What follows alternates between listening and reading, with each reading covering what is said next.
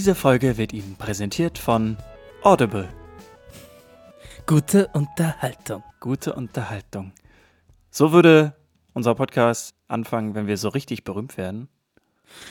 Und schon richtig viele. Oder wenn wir einfach assi wären und Werbung hier schalten. Genau, würden. richtig, damit wir da auch richtig mit Geld verdienen. Aber das wollen wir ja noch nicht. Muss man nicht Konkurrenzprodukte nennen, damit man das alles macht? Nee, ist wahrscheinlich Nö. völlig egal, ne? Für ich uns jetzt, oder? Audible. ja. wer, Jetzt- wer außer Konkurrenz ist, ist eigentlich die Insel Ibiza im Mittelmeer. Und was richtig, Im- was im noch? Thema was? Was? Was? Wieso ist die, ist die Insel konkurrenzlos? Weil die so geile Musik macht. Wie Oh, redest du vom Ibiza Remix 2012? Ja, genau. Das ist ja zufällig auch das Thema der diesigen Folge. Der diesjährigen Crazy. Folge, ja. Ibiza Remix 2012. Das beste Thema, finde ich, was wir jemals hatten. Und das ist jetzt die 28. Folge. Und ich finde, da sollten wir direkt mal durchstarten bei diesem. Äh, Gleich ein Geilen Jubiläum, Thema. ne? Wieder ein Jubiläum 2012. nee, Das Thema Jubiläum ist auch langsam ein Remix bei uns. Ja. Wow. Weil ich musste bei Ibiza Remix 2012 an Musik denken natürlich. Hat ja auch, also Remix ist Musik. Und dann habe ich mich gefragt, wie schaffen es eigentlich Lieder und Musik in die Charts? Und wer bestimmt eigentlich, was in den Charts läuft? Die HörerInnen, oder? Hast, bist du jemals gefragt worden, was du am meisten hörst? so eine Umfrage Nee, oder so gab es von mir noch nicht, nee. Eben. Und nee, aber äh, hat das nicht mit Einschaltquoten bei Radiosendern und so zu tun? auch. Oder mit Käufen von, von Tonträgern? auch. Oder von Streams mittlerweile ja auch vielleicht? Auch das. Tim, erzähl Genau. uns mehr. Ihr seht also, ich habe mich nämlich mal versucht, schlau zu machen. Also Charts. Und das Geile, also ich finde allein schon gut, dass der deutsche Name von Charts, also wirklich das deutsche Wort dafür, ist die Hitparade. ja, das stimmt. Das ist schon mal richtig schön. Also, ja, deswegen waren es auch die Bravo-Hits Genau. 2000. Bravo genau, die Hitparade. Bravo-Hits, ja. Und äh, naja, also für alle da draußen, die wirklich noch nie davon gehört haben. Es ist natürlich eine Rangliste. Ne? Die Charts sind eine Rangliste, der, eigentlich quasi der Beliebtheit ein, von Musik. Und auf Platz 1 ist der beliebteste Song oder das beliebteste Lied überhaupt. Und je weiter man entfernt von Nummer 1 ist, umso unbeliebter oder umso weniger beliebt, müsste man wahrscheinlich sagen. Zumindest für eine bestimmte Zielgruppe. Genau. Also ich bin noch damit groß geworden, dass das äh, dann so bei MTV und bei Viva ganze Shows Ja, hat. genau. ne? Richtig. dass Ja. die nichts anderes gemacht haben, als darüber zu reden, was gerade neu in den Charts war und so weiter und so fort. Und es hat eben noch einen immens großen Einfluss. Ne? Die Sachen, die in den Charts sind, die landen ja auch dann in den Radios und überall und die Leute werden. Aber andersrum ja auch, oder? Ja, auch, genau. Aber erst wird geguckt, was in den Charts gut ankommt und das wird dann wahrscheinlich deutlicher gespielt. Und dadurch, dass es dann Ähm. deutlicher, deutlich öfter gespielt wird, wird Ja, steigt es dann dann halt weiter mal, wieder wie in den kommt man Charts. denn ne? in die Charts? Genau, wir, Genau. wir fangen mal an. Kurzer, vielleicht so ein kurzer Rückblick dazu, wie das angefangen hat. Weil wir müssen natürlich erstmal sagen, wie kann man denn messen, wie erfolgreich so ein Song ist? Und dass dann so Listen erstellt worden sind, das fing schon so um 1890 rum an. Aber jetzt muss man sich ein bisschen zurückversetzen. 1890, da gab es noch keine Kassetten, da gab es noch keine Schallplatten. Also die Schallplatte kam so zehn Jahre später raus. Das heißt, um damals zu messen, wie erfolgreich Musik war, hat man tatsächlich die verkauften Notenblätter gezählt. Ah, ja. Natürlich, Ja. ja. Und das ist in den USA passiert. Da hat man einfach wirklich gezählt, wie viele Exemplare davon verkauft worden sind. Und erst 1914, also schon eine Weile später, gab es die erste, wie sagt man, ähm, Verwertungsgesellschaft. Also so ein bisschen sowas wie die GEMA, nur halt in den USA, die danach geguckt hat, zu schauen, wie oft werden Stücke dann tatsächlich auch auf Schallplatte gepresst, wie oft werden sie im Radio gespielt und hat das dann gezählt und hat das dann ja auf Listen rausgebracht. Diese Listen erschienen im sogenannten Billboard Magazine. Also Ah. Billboard ist ja der englische Begriff für einfach nur so eine Werbetafel. Und da wurde das gelistet und da wird es tatsächlich auch heute noch gelistet. Also das Billboard Magazine aus den USA listet noch heute auf, wie oft das, wie oft Lieder gespielt werden. Und das hat sich dann natürlich über die Zeit ein bisschen angepasst. Erst 1935 gab es den ersten Radiosender, der das Ganze dann tatsächlich auch Hitparade genannt hat. Also es war der Sender NBC Radio, der nannte dann eine Sendung, in der diese Liste durchgegangen wurde, Your Hit Parade. Und in Europa Okay. dauert es nochmal eine ganze Weile länger. Die ersten waren anscheinend die Engländer, 1952 rum. Da wurden die englischen Charts eingeführt. Und da hat ein Herausgeber, der nämlich so eine Liste machen wollte, aber tatsächlich bei den verschiedenen Plattenläden und bei den Labels angefragt und hat halt gesagt, wie sehen denn eure Verkaufszahlen aus? Hat die aufgeschrieben und hat daraus dann eine Liste erstellt. Ein Jahr später kam es dann nach Deutschland. Auch ich- also manchmal muss man die Deutschen loben für ihre sehr kreativen Namen. Das war nämlich der sogenannte Boxenschlager. Also so wurde Box das genannt. Office? Nee, ja. Nee, Boxenschlager, aus einem Boxenschlager, ganz einfachen Grund. Äh, Also das Ganze wurde veröffentlicht in der Zeitung Automatenmarkt. Vielleicht kommt er jetzt auch näher drauf, warum. Denn die Zahlen basierten auf den Jukebox. Ah ja, äh, okay. Spieler, also Ab Abspielen Nummern, so Abspielnummern. Die haben einfach geguckt, wie, was waren die häufigst, am häufigst gespielten Liedern bei den Jukeboxen. Daher kommt übrigens auch der Begriff Top 40, weil es gab 40 Slots in, In solchen bekannten Ah, Wulitzer Cool, ja. oder Wurlitzer, ja, ich glaube Wurlitzer Jukeboxen hießen die.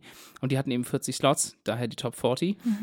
Und später kamen dann noch die Verkaufszahlen von Notenblättern mit dazu und von Schallplatten und Radioplays. Nennt man übrigens auch Airplays, die Sachen, die im Radio gespielt werden.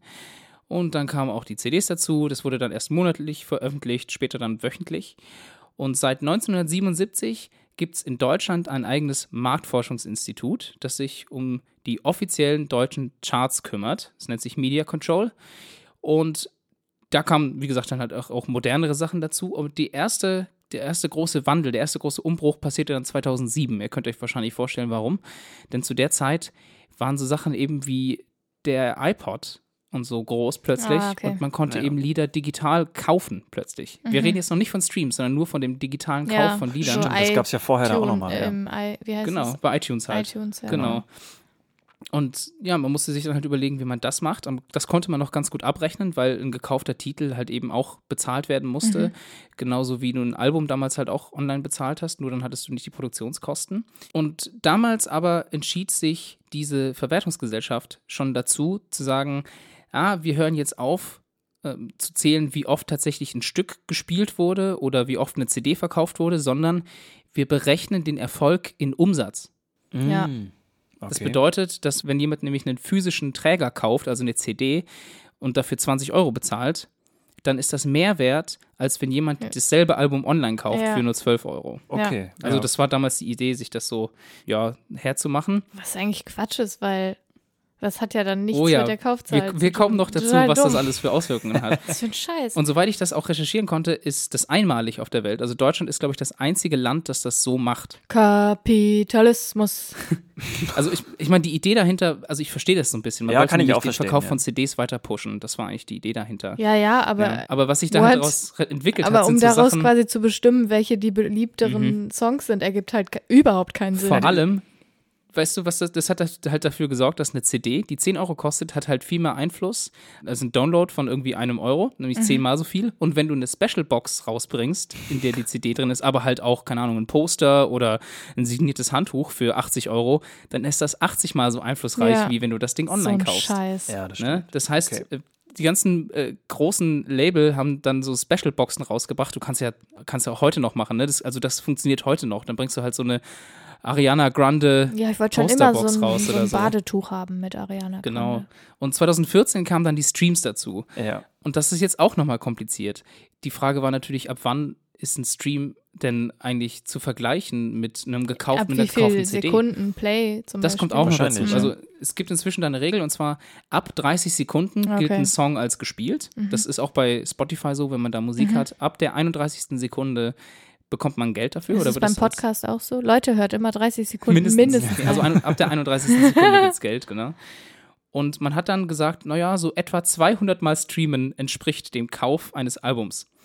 What the Also Ja, okay, aber Ja. ja, okay, verstehe ich irgendwie, aber Ja. verstehe ich, also Nee. Wie Naja. oft? Also 200 Mal musst du, musst du was streamen, damit, Damit das es so ein viel Album- zählt wie ein okay. verkauftes Album. Ja, das ist ja, also ein Album hat ja normalerweise, wie viel Titel? 18, 20, 15 oder so?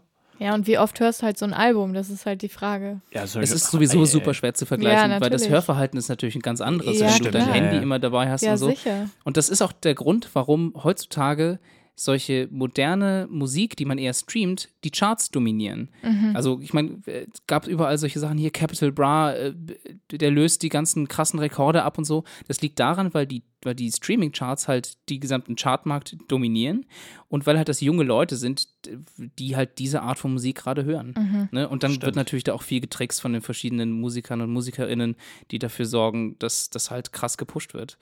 Ja. Vor allem vieles wird dann auch nicht richtig abgebildet, weil der größte Teil der Leute, und das habe ich selber nicht gewusst, hört Musik über YouTube.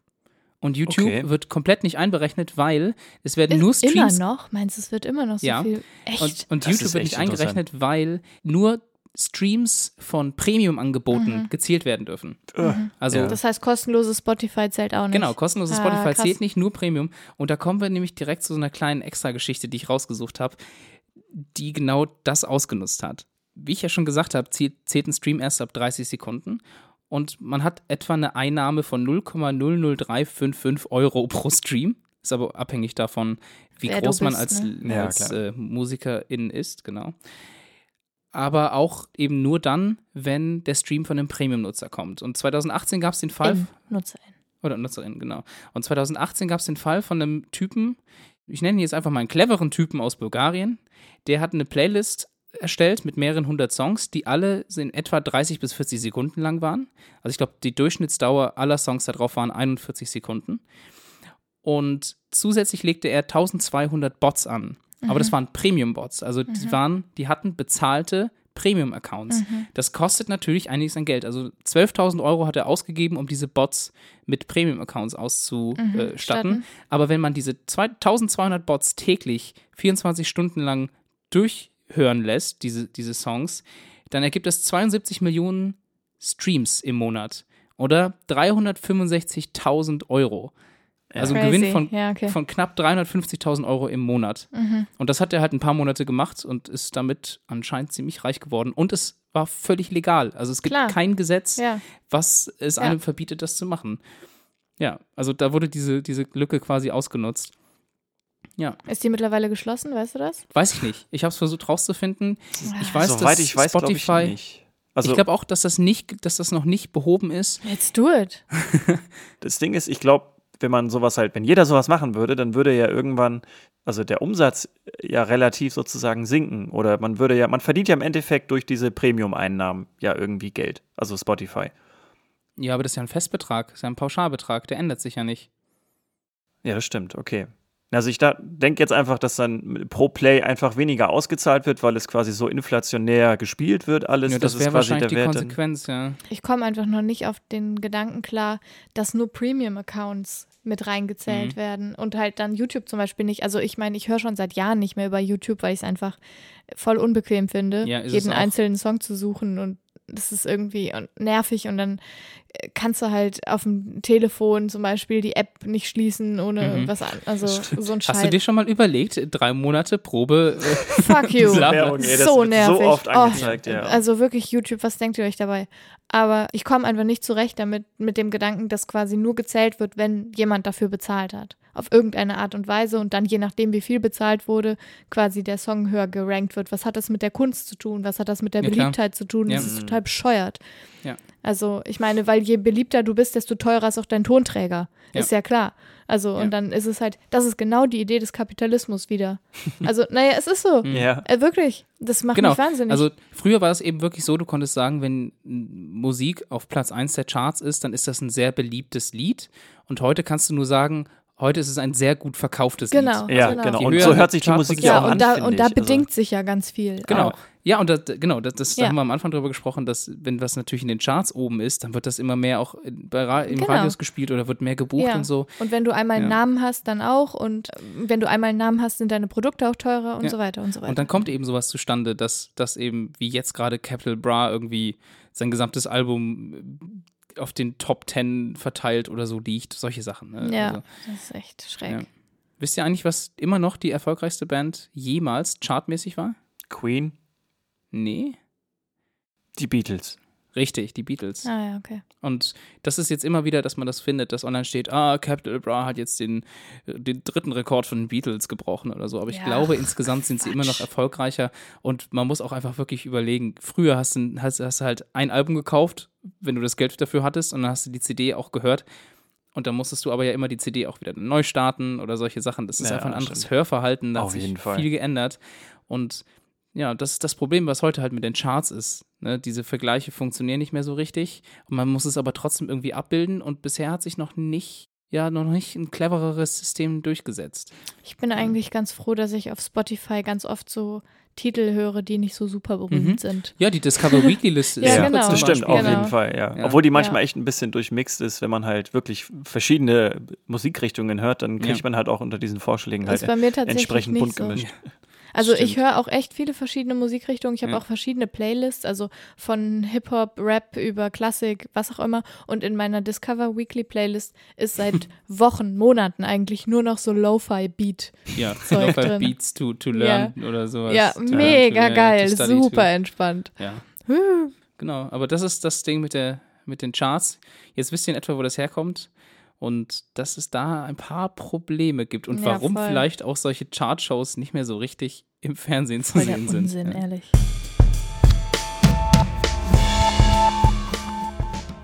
Okay, also Ibiza Remix 2014 steht auf meinem Platz. Natürlich Quatsch, 2012 wäre richtig gewesen. Ibiza Remix 2012. Ich habe bei Remix, habe ich mir überlegt, was ist ein Remix eigentlich? Und es ist ja eine Neuauflage von was Altem. Also es ist quasi ein, ein Titel, der irgendwie anders aufgelegt wird, als er ursprünglich mal war. Und dann musste ich an die Copycat Crimes denken, also die TrittbrettfahrerInnen, NachahmungstäterInnen. Das ist ein total komplexes Thema tatsächlich. Wie kommen denn NachahmungstäterInnen überhaupt dazu, nachzuahmen? Indem sie es in der Zeitung lesen. Ja, genau. Also Medien sind ein total krasser Punkt Multiplikator, dabei, ne? genau. Es gibt drei Annahmen dazu, beziehungsweise drei TäterInnen-Gruppen. Und zwar gibt es einmal die Autoaggression, also TäterInnen, die sich selbst schaden. Das ist auch der Werther-Effekt. Ach krass, ja, klar. Also Mhm. als, als das Stück rauskam, Mhm, ja. ne, Werther, die Leiden des genau, jungen die, Werther. Genau, ähm, haben sich super viele junge Männer suizidiert. Und zwar durchs, durch eine Pistole. Ach, Und das ist der sogenannte Werther-Effekt, der gilt auch immer noch. Deswegen wird ja in den Medien auch so wenig über Suizid gesprochen. Und Mhm. wenn, dann wird Ja. sofort die Telefonseelsorge immer dazu genannt. Deswegen möchte ich das auch hier gerade mal sagen, falls ihr euch irgendwie in die Richtung gedanklich beschäftigt. 0800, dreimal die 1, 0, dreimal die 1. Das ist Punkt 1. Punkt Nummer 2 ist das Handlungsvorbild. Das heißt, das sind TäterInnen, deren Idee schon vorher da war, aber der Modus operandi gefehlt hat. Also der Tathergang bzw. die Art des Handelns noch nicht klar war. Also sie wollten zum Beispiel einen Diebstahl bege begehen, wussten aber noch nicht wie, lesen irgendwo davon, wie es jemand anderes gemacht hat und machen das dann auch genauso. Deswegen hat die Polizei relativ schnell gelernt, als angefangen wurde, über solche Sachen zu berichten, dass sie nicht genaue Tathergänge rausgeben, weil es super viele NachahmerInnen gibt. Und das dritte ist dann dieses Geltungsbedürfnis, der Medienrummel. Das ist Ja. ähm, ganz häufig so bei so SteinewerferInnen von Autobahnbrücken und so. Die sind super egozentrisch. Da sind dann auch so Leute, wenn man falsch über die berichtet, das ist zum Beispiel dann eine Taktik der Polizei, die berichten falsch über einen Tathergang und die Leute sind so egozentrisch und narzisstisch, dass sie sich bei der Polizei melden und sagen, nee, so war das aber gar nicht. Ich Meine Tat so- war ganz anders. Ach, eigentlich voll Also- smart, ja. Ja, voll krass halt, ne? Und reale Taten laden definitiv eher zum Nachahmen ein, Ah ja. sodass quasi neutrale bzw. eine gezielte Nicht-TäterInnen glorifizierte Berichterstattung absolut notwendig ist. Mhm. Aber es gibt auch natürlich TäterInnen, die aus Filmen. Ja, das wollte ich gerade fragen. nachahmen. Dann hast du sowas wie Ocean's Eleven oder so. Und dann denken die, ja, sowas Smartes kann ich mir auch ausdenken. Ja, zum Beispiel gab es ähm, Leute, die Sprengsätze vor Cafés gezündet haben, um die Anarchie einzuläuten. Also ein eigenes Project Mayhem aus Fight Club zu starten. Zum Beispiel. Ich habe den Film nicht gesehen, aber anscheinend ist das so ein Ja, Ding. Oder wenn du ihn gesehen hast, dann sprichst du jetzt nicht drüber. Das ist jetzt ein Witz, den verstehst du wahrscheinlich nicht, wenn du den Film nicht gesehen hast. Regel Nummer eins ist, glaube ich, sprich nicht über Fight Club. Ah, funny. gab bei Fight Club tatsächlich auch super viele Gruppen von jungen Männern, die sich plötzlich wie im Fight Club beno benommen haben, sich gegenseitig kaputtgeschlagen haben und gefilmt haben. Also völlig bescheuert. Auch Horrorfilme laden Mhm. natürlich dazu ein, vor allen Dingen dann so Masken zu tragen bei irgendwelchen Überfällen Ja. und so, ne? Also das sind alles auch so Multiplikatoren für Ja, oder ein ganz bekanntes Beispiel ist ja gerade auch gewesen dieses Spiel äh, Slenderman, Ja. wo, äh, kennt ihr die Geschichte von den zwei Mädchen, die quasi den, den Slenderman sozusagen irgendwie, den der erschienen ist und die deswegen eine Freundin oder so entführt haben und deswegen dann angegriffen Oh. haben und mit Messern irgendwie auf dieses Mädchen gegangen sind. Ja, ich habe das, hab das irgendwo mitgekriegt, ja. Also es, es geht so Oh, weit, dass nee. es sogar Spiele halt auch irgendwie sind, ne? Ja, also Das ist schon abgefahren. Es ist aber auf jeden Fall so, dass halt tatsächliche Taten eher dazu inspirieren. Man geht auch davon aus, dass eigentlich sämtliche Amokläufe, die in den letzten Jahren passiert sind, auf einem Amoklauf von 1999 basieren. Und zwar auf dem an der Columbine High School, Mhm. Ja. äh, wo irgendwie 14 Leute erschossen wurden. Die, die beiden Täter haben sich dann selbst noch äh, suizidiert und über 24 Leute sind schwer verletzt Ja, worden. gibt es ja die große Doku von, wer ist der? Michael Moore. Bowling for Columbine. genau. Columbine. Genau, also und das gilt quasi als die Grundlage für alle Amokläufe und man sieht ja auch zum Beispiel an dem Terroristen aus Halle, dass der sich an einem Amoklauf aus den USA orientiert hat und den Ja. ja, sogar zitiert in seinem Scheißvideo. Ja, ich meine, das ist auch, glaube ich, der erste große, der zur Zeit des dann Internets da war, ne? Also, ja, mm, genau. ja. Also genau 1999. Richtig. Ja. Es gibt dann natürlich auch noch die TrittbrettfahrerInnen, die sich fälschlich fremde Taten aneignen. Also die bekennen sich zu Dingen, die sie selbst gar nicht getan haben. So wie ISIS? Ja, Ja, genau. hab das ich grad auch Klassik- gedacht, ja. Der Klassiker Ja. ist bei Terroranschlägen Ja. tatsächlich. Das machen diese Organisationen ganz Ja. gerne. Ganz interessant ist da die Strafbarkeit, weil das Vortäuschen einer Straftat wird nach Paragraph 145d Strafgesetzbuch bestraft. Also Zitat, wer wieder besseren Wissens einer Behörde oder einer zur Entgegennahme von Anzeigen zuständigen Stelle vortäuscht, dass eine rechtswidrige Tat begangen worden sei oder dass die Verwirklichung einer rechtswidrigen Tat bevorstehe, wird mit Freiheitsstrafe bis zu drei Jahren oder mit Geldstrafe bestraft. Mhm. Das ist ganz interessant, weil in, in Österreich zum Beispiel ist das nicht strafbar. Ach krass, Okay. Also nur mal so als Gegenbeispiel. das ist ja abgefahren. Ich meine, ist das, das hat man ja absichtlich unter Strafe gestellt, damit Leute nicht für andere quasi behaupten können, sie hätten es gemacht, weil sie milder dabei wegkommen würden, oder? Ist das nicht einer der Hauptgründe? Bestimmt ist das einer der Gründe, ja. Ja. ja. also was PsychologInnen generell zu solchen Copycats sagen, ist, dass bei den allermeisten Menschen die natürliche Hemmungen funktionieren. Und dann gibt es aber natürlich immer wieder Personen, die psychisch la sehr labil sind oder ja, die eine besondere Geltungssucht haben und dann setzt die Kontrolle halt aus. Mhm. Und das sind dann solche, die in, im Zweifel dann halt auch solche Taten begehen. Das ähm, hat man ja auch jetzt vor kurzem gesehen. Da gab es doch zwei so Taten an Bahnhöfen, wo Menschen auf Gleise geschubst Ach, die Schubser. wurden. Ja, ja, Genau, ja. und das war auch eine Nachahmungstat, die zweite wahrscheinlich. Und da musst du aber vorher halt emotional schon nicht mehr ganz gesund sein, wobei gesund Mhm. ja dann auch, also wer bestimmt eigentlich, was emotionale Ja. Gesundheit ist, aber ihr wisst, was ich meine. Ja. Mhm. Das ist auf jeden Fall sehr interessant und zeigt einfach nur, wie sensibel man mit solchen Informationen umgehen muss, weil natürlich ist es wichtig, dass die Presse über solche Dinge berichtet und dass die Bevölkerung informiert ist und so weiter. Und es ist aber wichtig, dass so berichtet wird, dass ein Abschreckungscharakter da ist. Das Mhm. heißt, dass über die Opfer und die Konsequenzen berichtet wird und äh, eben nicht über die TäterInnen Mhm.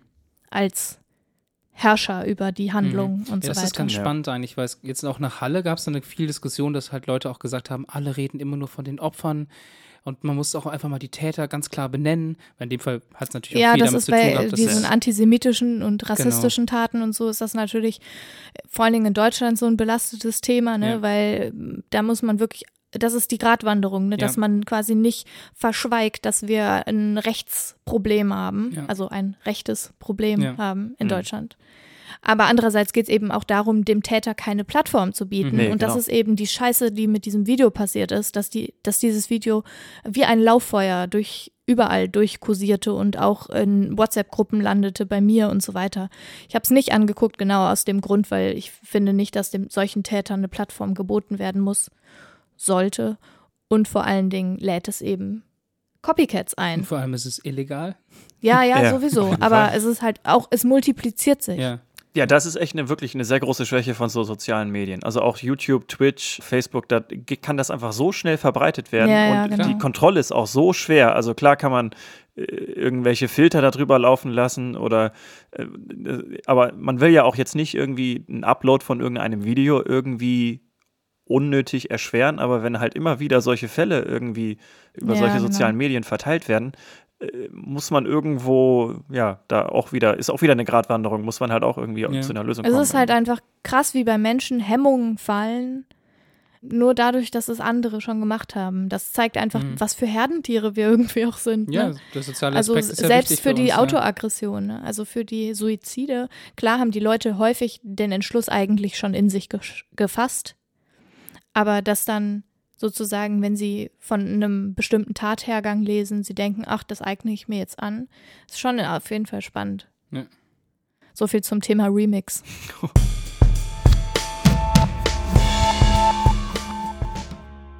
Woran ich gemerkt habe, dass ich mich so sehr für Geografie interessiere, ist, dass ich bei Ibiza, Ibiza Remix 2012 weder an Musik oder an irgendwie an Party oder so denken musste, sondern an Ibiza und einfach als Insel Ibiza.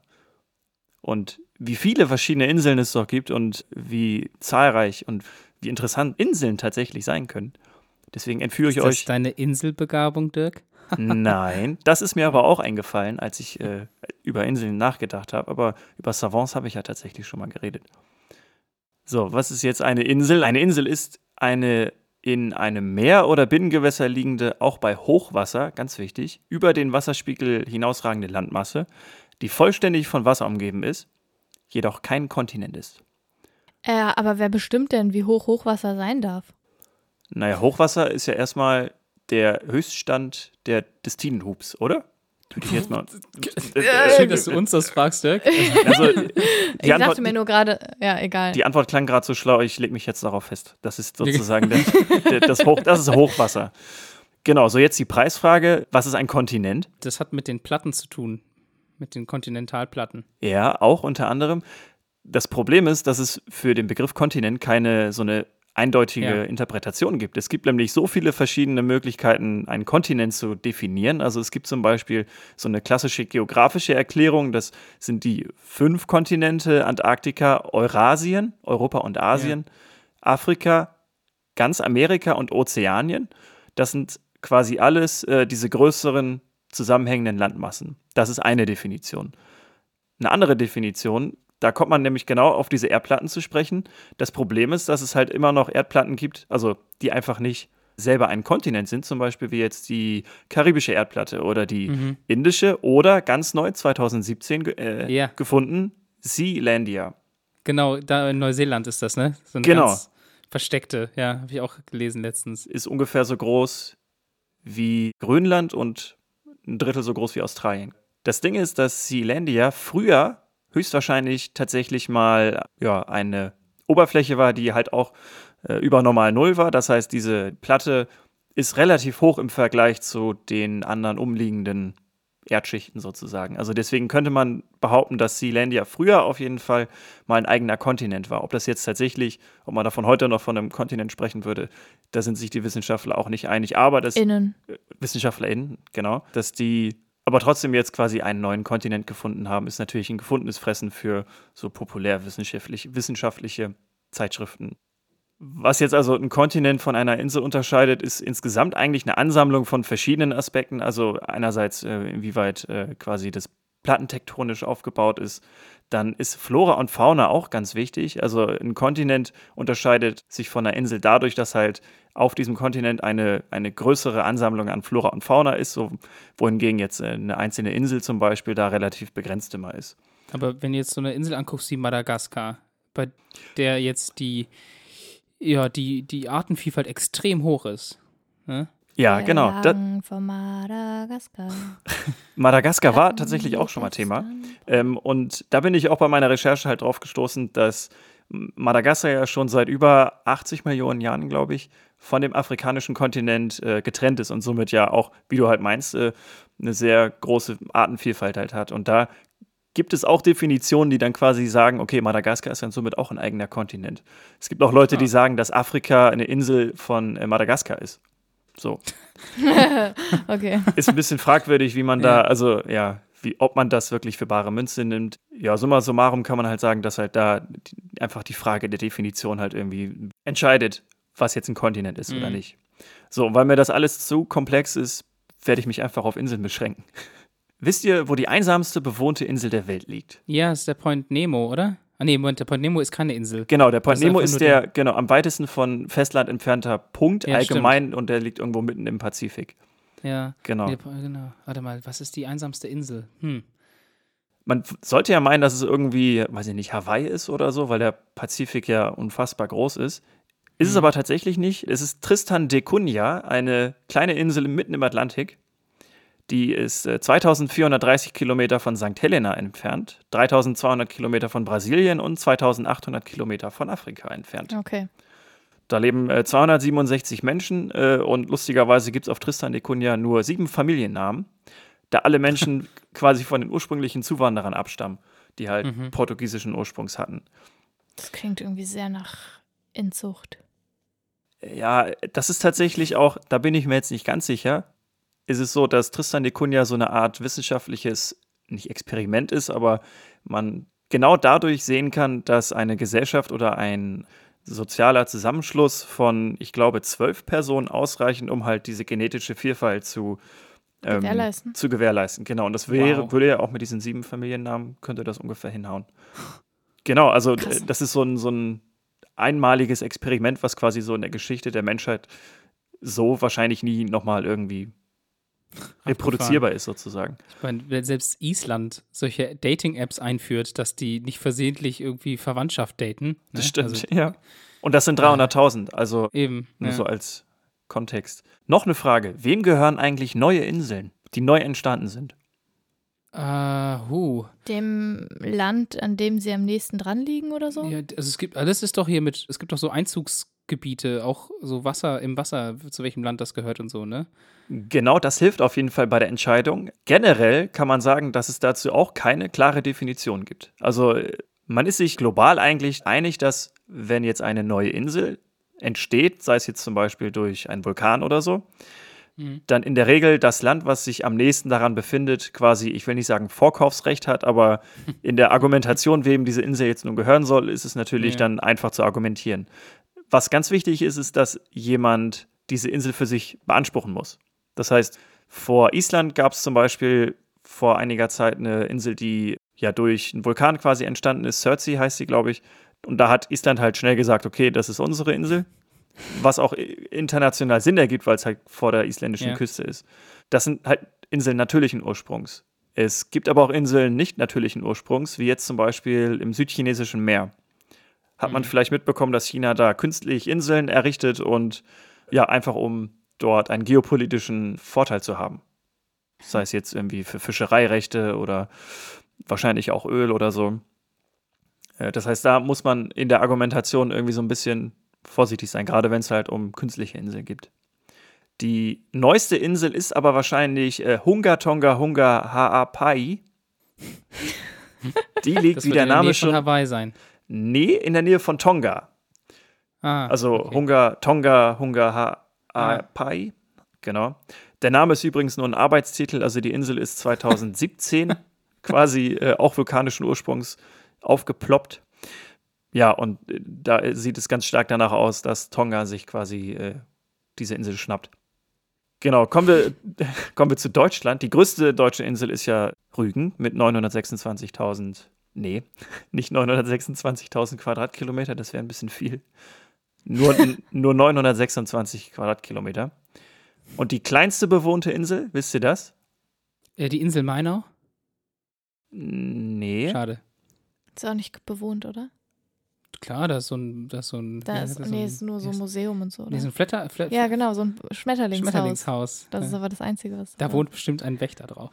Wahrscheinlich ist es Neuwerk. Das ist eine Insel, die politisch sogar zu Hamburg gehört. Hamburg. Ham Hamburg, genau.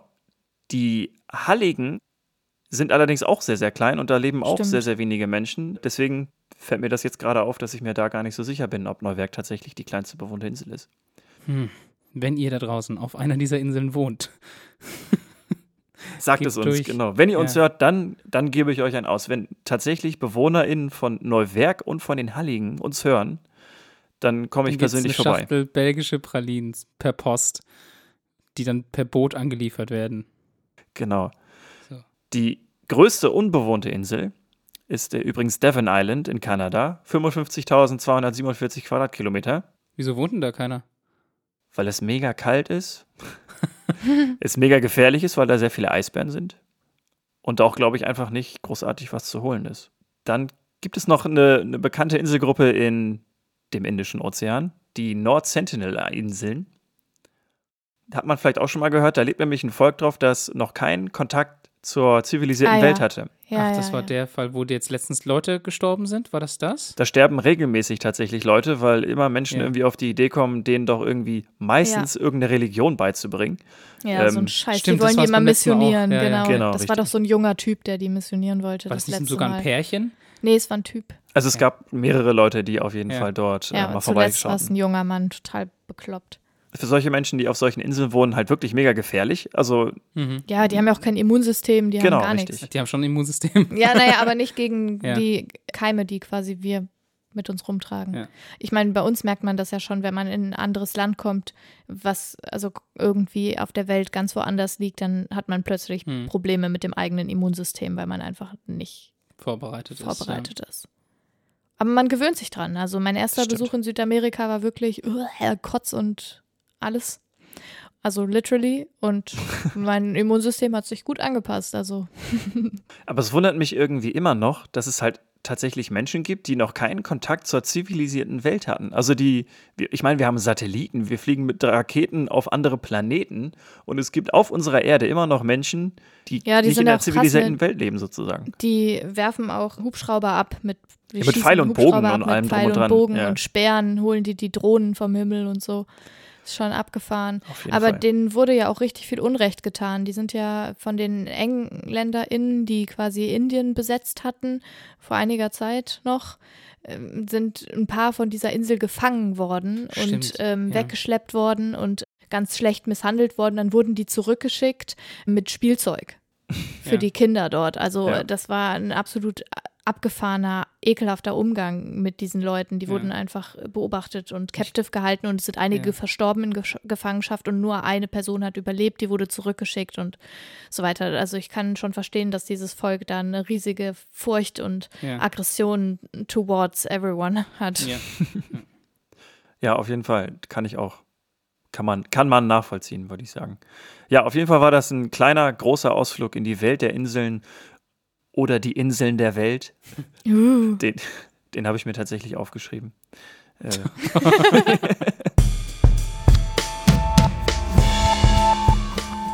Ich habe äh, eigentlich ein Thema über Tiere vorbereitet. Das erzähle ich euch gleich noch. Mir ist aber gerade noch zu äh, der kleinen Konversation über die sieben Familiennamen eingefallen, was ich heute gerade gelesen habe. Und zwar die Habsburger Familie, also das Adelsgeschlecht, was jahrelang geherrscht hat. Da wurden jetzt äh, Bilder und also Porträts der Familie analysiert von KieferchirurgInnen und äh, ZahnärztInnen und äh, GesichtschirurgInnen und so weiter bezüglich der Inzucht in diesem Geschlecht. Oh. Und zwar haben nämlich die HabsburgerInnen nur so lange regieren können, weil sie sich immer innerhalb der eigenen Familie verheiratet haben. Also dieses ganze Imperium der Hab- HabsburgerInnen basierte auf Inzucht. Mhm. Das hat man sich schon gedacht, aber man wollte es jetzt halt gerne irgendwie beweisen. Und das haben sie halt jetzt, indem sie sich die Bilder bzw. die Porträts dieser Familie Mhm. angeguckt haben, getan. Und man sieht in diesen Porträts, dass die Leute eine herabhängende Nasenspitze haben, dass sie einen sehr markanten Kiefer haben. Also entweder ist der Unterkiefer extrem ausgeprägt oder der Oberkiefer Kiefer hat eine äh, andere Ausprägung. Und es wurde jetzt eben von einigen MedizinerInnen analysiert. Und man ist sich mittlerweile sehr, sehr sicher, dass die sehr eng beieinander verheiratet wurden, weil solche Optiken nur in Inzestfamilien zustande kommen. So viel dazu. Ja. Ist aber auch so ein Ding, was man eigentlich heimlich irgendwie schon immer gewusst hat, oder? Ja, genau, genau. aber also es wurde jetzt aber Ja. quasi. was wahrscheinlich, wahrscheinlich früher auch unter. Strafe stand, wenn man sowas behaupten würde, wahrscheinlich. Bestimmt. Also wenn die Ja, geherrscht wobei, haben und irgendwie also, gerichtet ab- haben, so dann, ja, Ja, also bis zu einer gewissen Zeit war das wahrscheinlich überhaupt gar nicht bewusst, dass das kann auch sein. Ja. was Schlimmes kann ist. Und sein. also, Aber da steht doch schon in der Bibel was dazu, glaube ich, oder? Ich weiß es nicht. ach, ich habe ich hab keine in der Ahnung. Bibel steht viel Schritt. äh, Was ich Schrott. euch eigentlich erzählen wollte, ist, alle Zugvögel schrumpfen. Es gibt Menschen, die stehen jeden Morgen auf, um tote Zugvögel zu sammeln. Das, das, ist schon- schon eine sehr traurige. Das ist schon eine ziemlich spezielle Irgendwie, Beschäftigung ja. auf jeden Fall. Die bringen dann diese Vögel ins Museum. Jedes einzelne Tier wird vermessen und anschließend werden die in so große Schubladen nebeneinander aufgereiht, aufbewahrt. Und das ist passiert jetzt seit über 40 Jahren. und über 70.000 Vögel von 52 verschiedenen Arten wurden gesammelt. Und zwar von den WissenschaftlerInnen und Freiwilligen des Fields Museum in Chicago. Ah, da war ich schon mal. Das heißt, seit 1987 sammeln sie im Frühjahr und im Herbst die Zugvögel ein, die nachts gegen Häuserfassaden geflogen sind und verendet sind. Und eine im Fachblatt Ecology Letters von Hauptautor Brian Weeks von der University of Michigan veröffentlichte Analyse zeigt, dass die untersuchten Vögel innerhalb der vergangenen 40 Jahre im Schnitt um 2,4 Prozent geschrumpft sind. Gleichzeitig wurden die Flügel länger. Hm. Das belegt, was bisher nur vermutet wurde, dass der Körperbau von Vögeln sich an die durch den Klimawandel bedingte Erwärmung anpasst. Ah, krass. Alter. Weil okay. kleinere Körper haben in Relation zu ihrer Körpergröße mehr Oberfläche, an der Wärme entweichen kann. Weshalb Vögel und Säugetiere in warmen Regionen halt meist kleiner sind als die Artgenossen in kälteren Gebieten. Genau. Also Humboldt-Pinguine an der Küste Südamerikas sind deutlich kleiner als Kaiserpinguine in der Antarktis zum Beispiel. Und die von den BiologInnen gesammelten Zugvögel haben ihre sommerlichen Brutstätten nördlich von Chicago. Und 1978 war es dort noch um etwa 1 Grad Celsius kälter als heute. Dass deshalb alle untersuchten Vogelarten kleiner wurden, war auch für die ForscherInnen eine Überraschung. Aber man kann sagen, durch die Klimaerwärmung schrumpfen alle Zugvögel. Wahrscheinlich nicht nur die Zugvögel. Vielleicht ja sogar wir. Ja, wer weiß, also ich meine, wir vermehren uns halt nicht so häufig, ne? Also unsere Population erneuert stimmt. sich nicht so schnell. Evolution ist ja auch nichts Aktives, aber super spannend, finde ich, und irgendwie gruselig. Dass Ameisen die bessere Notärztinnen sind, das haben wir ja in der Folge das B von 4 gelernt. Dass nun Bienen aber die besseren PolitikerInnen sind, das war mir neu und das habe ich letzte Woche gelernt. Und zwar, dass Bienen demokratisch entscheiden, wo ein neues Bienennest angebaut wird. Oh. Okay. Oh. Ja, wenn, wenn nämlich ein Bienennest zu voll wird, dann merken das ja die Bienen irgendwann, weil es irgendwie eng wird und äh, die unproduktiv werden. Dann fangen die an, einen sogenannten Senat zu bilden. Der macht ungefähr 5% des Nestes aus und der besteht meistens aus älteren Bienen, die quasi erfahrener sind. Also, so, diese Bienen schwärmen dann aus und fliegen halt so ein bisschen durch die, durch die Welt und gucken halt, ob irgendwo ein geeigneter Platz ist. Wenn die dann einen geeigneten Platz gefunden haben, fliegen die wieder zurück zum ursprünglichen Nest und tanzen erstmal. Den sogenannten Waggle Dance. Mit diesem Tanz können die quasi Koordinaten und so Kontext liefern, wo sich genau dieser Platz befindet, was man dort finden kann und jegliche Art von Informationen werden quasi vorgetanzt. Und je überzeugter eine Biene ist von diesem neuen Platz, desto länger tanzt diese Biene. Ist quasi wie eine Redezeit. So ein bisschen, ja. Das könnte man, Hm. könnte man so, ja genau, könnte man meinen. Das heißt, es gibt Bienen, die dann teilweise diesen Tanz, das ist so quasi so eine, so eine Ablauf von Bewegungen, bis zu 300 Mal wiederholen. Das ist dann quasi so diese beste Einstufung. Dann sind die quasi der Meinung, dass dieser Platz wirklich, wirklich wichtig ist. Das ist ein Nonplusultra. Genau. Und je länger diese Biene tanzt, desto höher ist quasi die Wahrscheinlichkeit, dass andere Bienen davon Wind bekommen, das sehen und wenn sie das, das, was da jetzt quasi diese Biene vortanzt, auch gut finden, dann tanzen die mit. Krass. So, das heißt, es sammeln sich immer mehr Bienen, die dann quasi umeinander rumtanzen und irgendwann gibt es halt eine Mehrheit sozusagen, die dann zu diesem Platz fliegt und dort dann die Bienenkönigin sozusagen einbestellt, beziehungsweise dann dort sich dann niederlassen sozusagen. Also dieser Senat besteht ja, wie gesagt, aus 5% des Nestes und es gibt halt mehrere Bienen, die halt rausfliegen und was finden. So, wenn jetzt aber eine Biene was gefunden hat, was die anderen nicht so toll finden, dann hört die Biene auch irgendwann auf zu tanzen, weil sie halt merkt, okay, sie hat halt keine WählerInnen und äh, fliegt dann halt zu einem anderen Mitglied des Senats sozusagen und Und tanzt damit. tanzt dann damit sozusagen. So ein bisschen, es klingt ein bisschen populistisch tatsächlich, weil irgendwann die, Ja, die, die, die Mehrheit sozusagen dann bestimmt, was wirklich gut ist. Äh, aber das hat dann ja auch meistens irgendwelche Gründe. So. Und ein bisschen wie West Side Story, wo man so gegeneinander Tanzt. so Tanzkämpfe hat. aber die, auch da ist wieder so diese, diese Herdentrieb, dieser Herdentrieb eines, eines Nestes, also dass quasi das Nest sozusagen als eigener Organismus so funktioniert Hm. und das Allgemeinwohl dann quasi wieder über das individuelle. Wohl sozusagen dann gestellt wird, ist halt irgendwie erstaunlich, dass Tiere da in vielen Dingen einfach irgendwie schneller auf einen Nenner kommen und dann auch dementsprechend produktiver sind irgendwie. Also Ameisen und Bienen, von denen können wir uns eine Menge ja, ab, abgucken. Abtanzen. Abtanzen, genau. Passend zum Ibiza Remix 2012. 2012. 2012. Remix.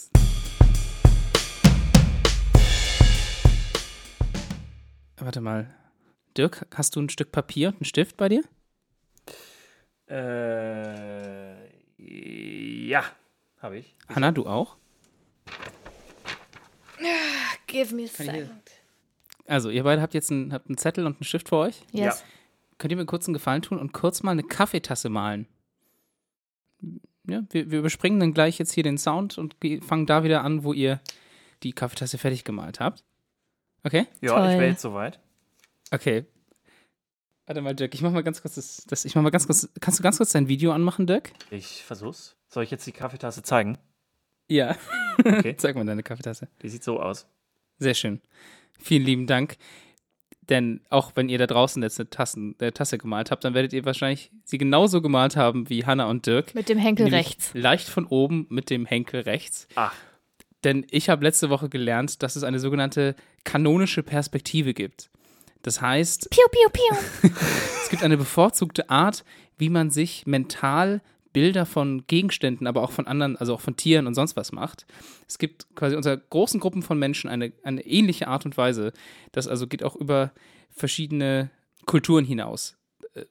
Dass quasi Kulturen, die eigentlich auch verschiedene äh, Arten vielleicht sogar hätten, trotzdem sich für die gleiche kanonische Perspektive entscheiden. Also kanonisch heißt auch nichts anderes als das, was von den meisten benutzt wird. Kanonisch ist auch so ein Begriff, der öfters vielleicht mal in der Mathematik oder so auftaucht oder sonst wo.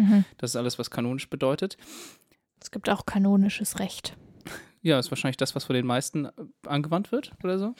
Kanonisches Recht ist äh, nicht das allgemeingültige Recht, aber es war mal das allgemeingültige Recht sozusagen, und zwar äh, das Kirchenrecht. Ah. Genau. Also jetzt eben das Beispiel mit den, mit den Kaffeetasse. Also man hätte natürlich auch einen To-Go-Becher malen können, man hätte die Tasse von oben oder von unten malen können, aber die meisten Leute entscheiden sich eben dazu, das von so leicht schräg oben zu machen und den Henkel auf die rechte Seite zu setzen. Dazu gibt es schon eine ganz lange, eine, eine spannende Studie, 1981 kam die raus, die nämlich herausgefunden hat, dass Menschen für die meisten Dinge eine sehr ähnliche kanonische Perspektive haben. Und zwar leicht von oben etwa 45 Grad zur Front des Objekts.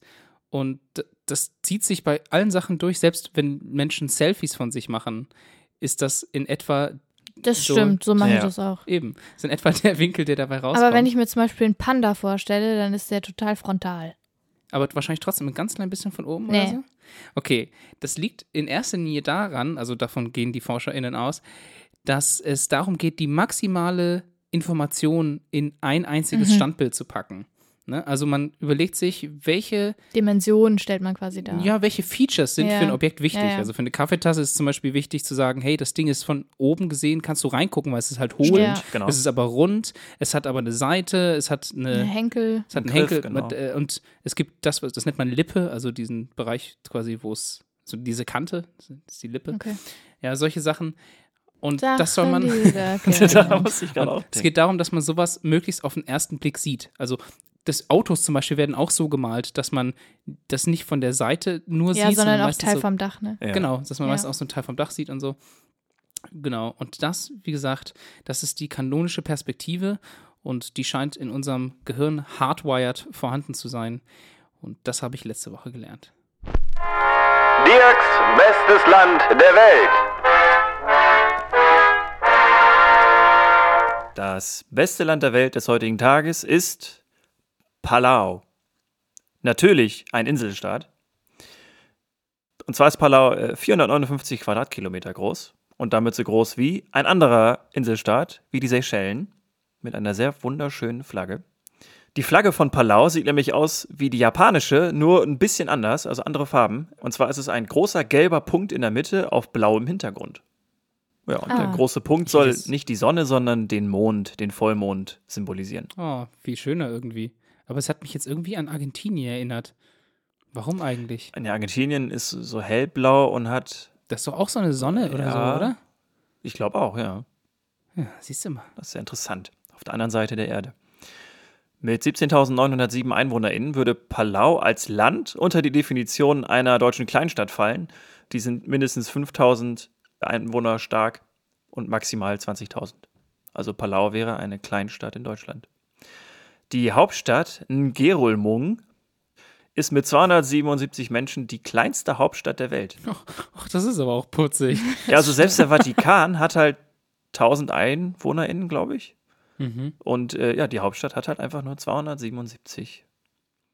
Die Amtssprache auf Palau ist, ja, Palauisch, Englisch, Sonsorolesisch, Tobianisch, das übrigens ausschließlich auf der Insel Tobi gesprochen wird, und zufälligerweise Japanisch auch. Als Hm. einziges Land neben Japan. Das wusste ich auch nicht. Also, dass du Japanisch wirklich Ah, nur okay, auf Japan also, sprichst Ja, okay. und halt auch auf Palau. Die Cool. Währung ist der US-Dollar. Man merkt so langsam, dass Palau irgendwie kein normales Land also, ist, ne? Ich wollte gerade sagen, was ja, ist denn, also was was, ist sind denn das da für los? Influences Und es, eigentlich? und es geht noch weiter. Die UreinwohnerInnen von Palau stammen höchstwahrscheinlich aus Taiwan. So. Die, natürlich, das ist doch die logische Konsequenz. Und jetzt kommt ihr. Aber diese Influenze, Influences, der Einfluss dieser drei Länder zieht sich so ein bisschen durch die Geschichte durch. Also äh, Palau war tatsächlich lange japanisch besetzt und zwar von 1920 bis zum Ende des Zweiten Weltkriegs. Die AmerikanerInnen haben Palau dann nach dem Zweiten Weltkrieg besetzt, bis sie dann 1994 tatsächlich auch dann die Unabhängigkeit von den USA erlangt haben. Und bis heute haben diese drei Länder, also Taiwan, Japan und die USA, wirklich eine starke Verbindung zu Palau, also sind den Ländern quasi irgendwie äh, wohlgesonnen, so immer noch, obwohl es halt diese einschlägige Geschichte gibt. So im Sinne von, war schön, dass ihr mal da wart. Ja, also die kriegen tatsächlich Spannung auch eine sehr große finanzielle Unterstützung von diesen Ländern. Also Ja, Ah, okay. das äh, Parlament von Palau sieht äh, ziemlich genauso aus wie das Kapitol. So, Das Parlament. pa Was? ich mache dann weiter, ne? Das Bruttoinlandsprodukt entspricht übrigens 203 Millionen US-Dollar, was hauptsächlich durch Tourismus und Fischerei eingenommen wird. Und die Fischerei ist ein Grund, warum Palau das beste Land der Welt ist. Denn äh, Palau liegt im westlichen Pazifik, relativ nah an Papua-Neuguinea und den Philippinen und somit quasi in einem Gebiet, wo halt die Fischerei sehr stark betrieben wird von verschiedenen Ländern, unter anderem auch von China. Was sich Palau deswegen auf die Fahne geschrieben hat, ist, dass sie das Land mit der nachhaltigsten Fischerei sozusagen sein wollen. Und nicht nur selber nachhaltig fischen, sondern halt auch illegale Fischerei versuchen zu stoppen. Dazu nutzen sie halt Okay. diverse Technologien wie auch Satellitentechnik, Drohnen mittlerweile und ausgebildete Kontrolleure und Kontrolleurinnen, die auf ausländischen Fischerbooten quasi mitarbeiten, aber zeitgleich halt kontrollieren, wie gefischt wird. Also wie viel Beifang Ah. tatsächlich wieder zurückgeworfen wird, wie groß die Fische sind, die ja, gefangen werden. Das ist ein Aspekt, was Palau bei der Fischerei beherzigt. Das andere ist, dass das wirtschaftlich kontrollierte Seegebiet von Palau sehr, sehr groß ist. Das sind 500.000 Quadratkilometer, ungefähr so groß wie Frankreich. Und dafür, dass das Land halt so klein Wow. ist, hat es halt einen Ja. sehr großen, ein sehr großes Krass. Seegebiet. Und 80 Prozent von diesem Seegebiet sind geschützt. In diesem Gebiet Ah. darf halt nicht gefischt werden. Schön. Genau, und das ist halt genau um in dieser Gegend ist es halt ein Refugio für Haie, die halt sonst Opfer äh, von Schleppnetzen werden würden. Mhm. So. Und weil Palau als so kleines Land einen so großen Einfluss auf die Fischerei gerade in dieser Region hat, ist Palau heute das beste Land der Welt. Einverstanden. Ja. Hanna. Ha, ha, ha. Hannas Hass Beitrag. Eigentlich ist mein Beitrag heute wieder eine Kapitalismuskritik. Okay. ja womit, womit beschäftigst du dich eigentlich momentan? Mit Marx und vielleicht damit. Also, und zwar, mir ist aufgefallen, dass so Aufklärungsarbeit, Bildungsarbeit, so diese ganze Arbeit, die irgendwie dafür versucht zu sorgen, dass unsere Gesellschaft ein bisschen besser wird und ein bisschen netter zueinander wird, wird so wahnsinnig schlecht bezahlt, Mhm. wenn überhaupt. Und meistens dann durch öffentliche Gelder und mit öffentlichen Geldern wird eh immer scheiße umgegangen, beziehungsweise wird damit wird nicht gut gewirtschaftet und weil es auch immer zu wenig ist.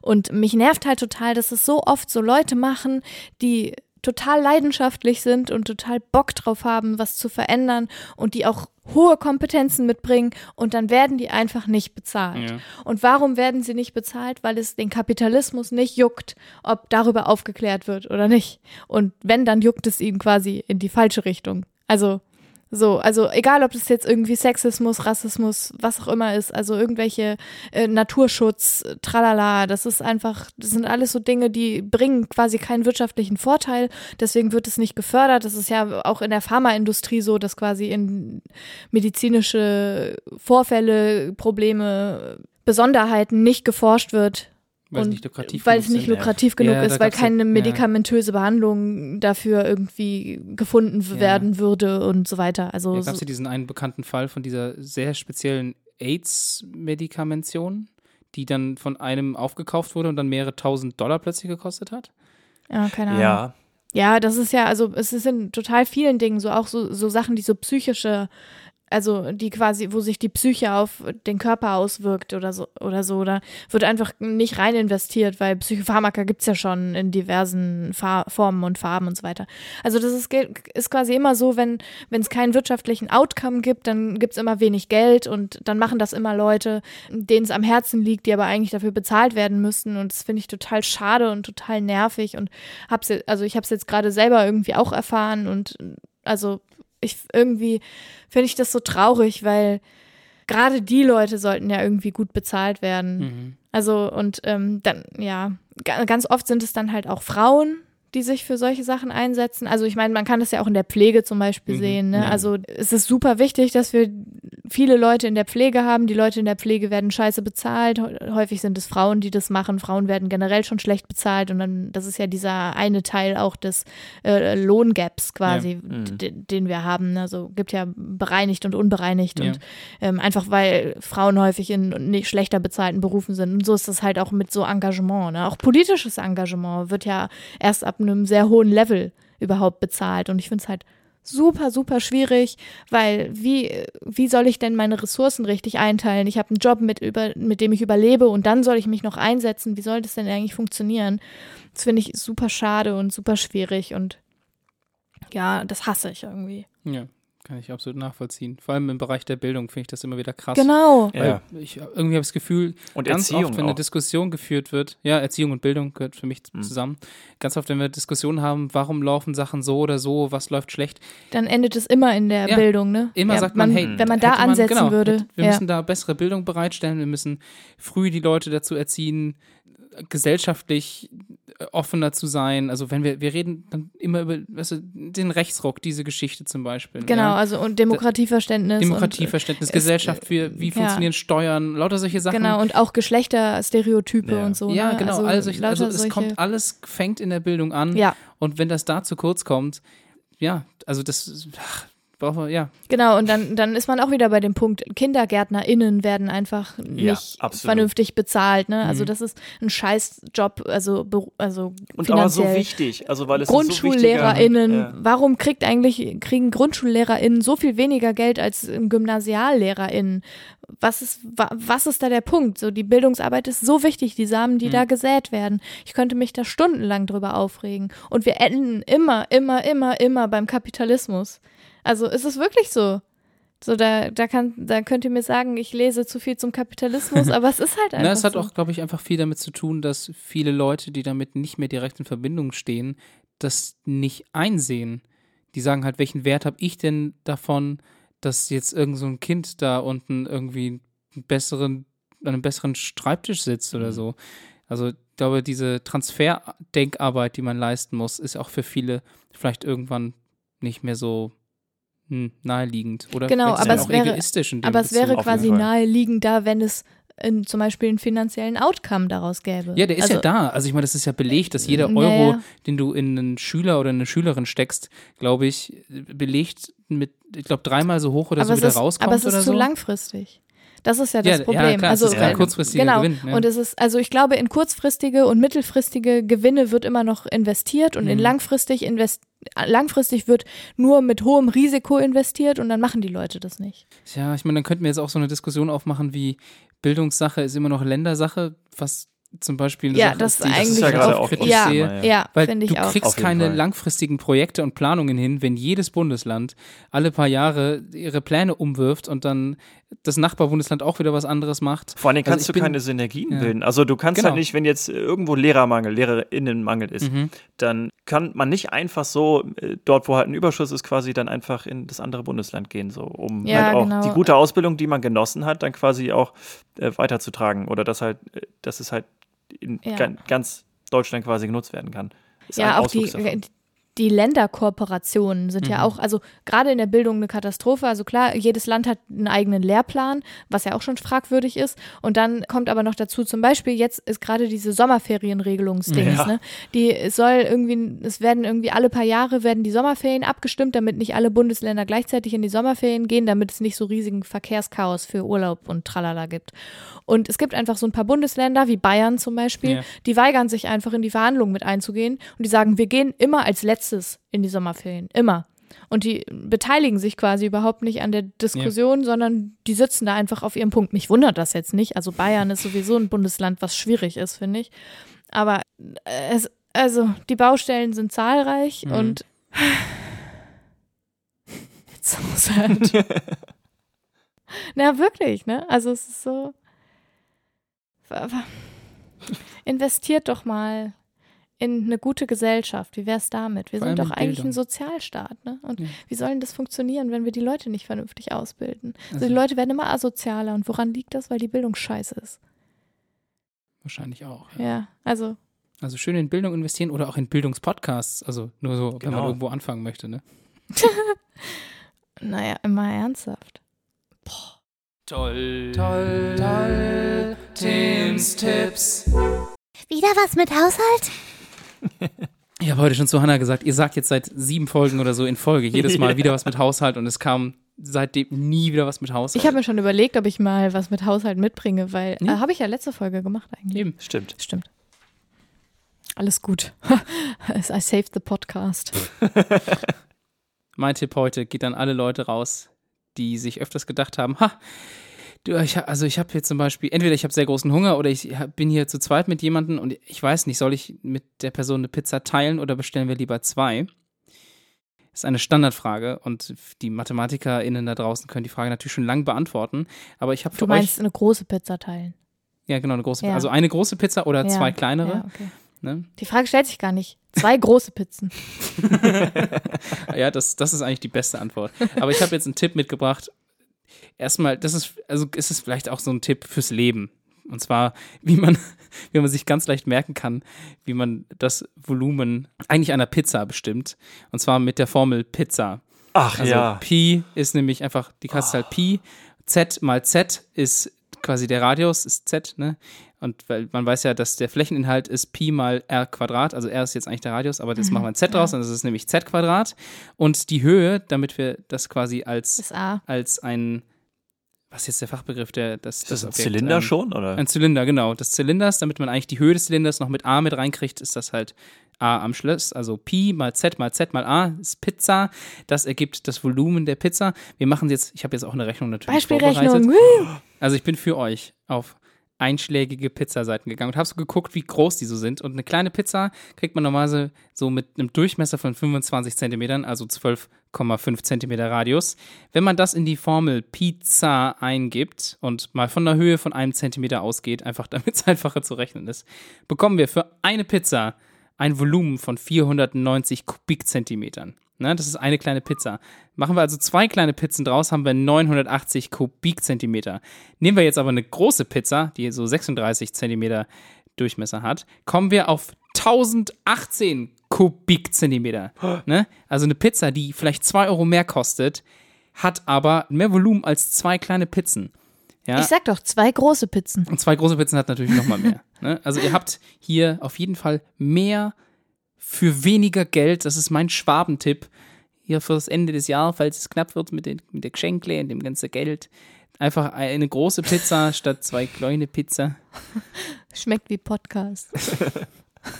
Genau, das ist mein Tipp für euch. Lieber eine große Pizza statt zwei kleine. Und damit man sich auch merken kann, wie man eben das Volumen berechnet. P, Pi mal Z mal Z mal A.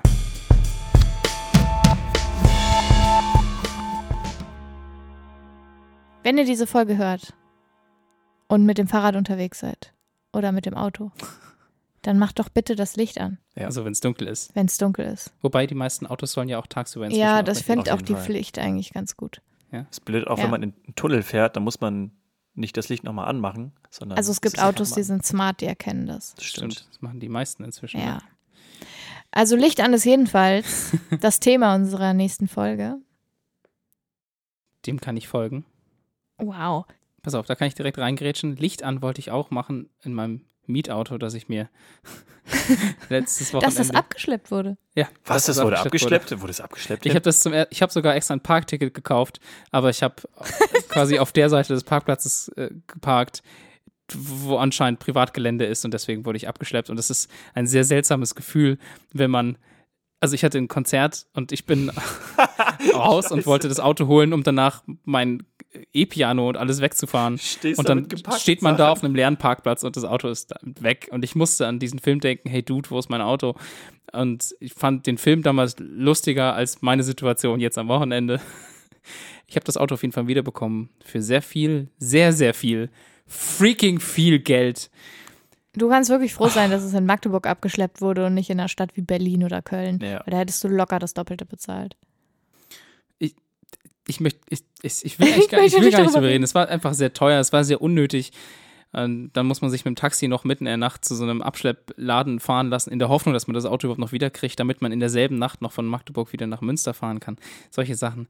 Ich habe es auf jeden Fall, ich habe es nicht genossen. Aber hey, ich habe dir, obwohl ich schon im Bett war, das Licht angelassen in der Wohnung. Ha! wow. Also, So schließt hast sich der noch, Kreis. hast du ja. noch irgendwas? Willst Na- du noch irgendwas zu Licht ansagen? nee, wa- Ist dir nee. bei den Text, den wir hier gesagt haben, ein Licht aufgegangen vielleicht? Nee, nee, nein, nein. Okay, Licht Nein, an, Thema der nächsten. Folge. Ja, Danke fürs Zuhören. Danke fürs Mitmachen, Dirk, Tim. Hanna. Anna. Das war Folge Nummer 28. Ibiza Remix 2012. Bye. Auf Wiedersehen. Ciao.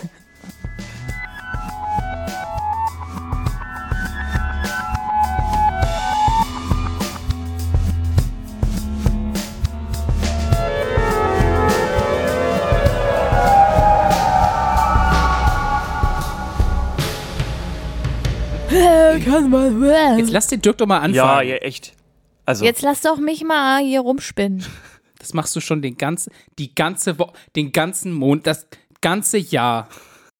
die besseren Politiker sind, das war mir neu. Innen, PolitikerInnen, Dirk. Yes, ich hab's auf. Ja. Hanna zwinkert mir zu. Ich weiß nicht, ob ich irritiert sein. Ich bin irritiert. Okay, weil du jeder gesagt hast und damit jede und alles dazwischen ausschließt. Ja, ich habe aber jede R gesagt. Nein, hast du nicht gesagt. Nur halt sehr Jede schnell. R. Nee, jede, Jede R. R. deswegen sollte man aus jeder immer alle machen. Ja, das ist recht simpel, ne? Da kann man eigentlich. Ja, es ist Gibt's eine gute Alternative zu? Ja, eben.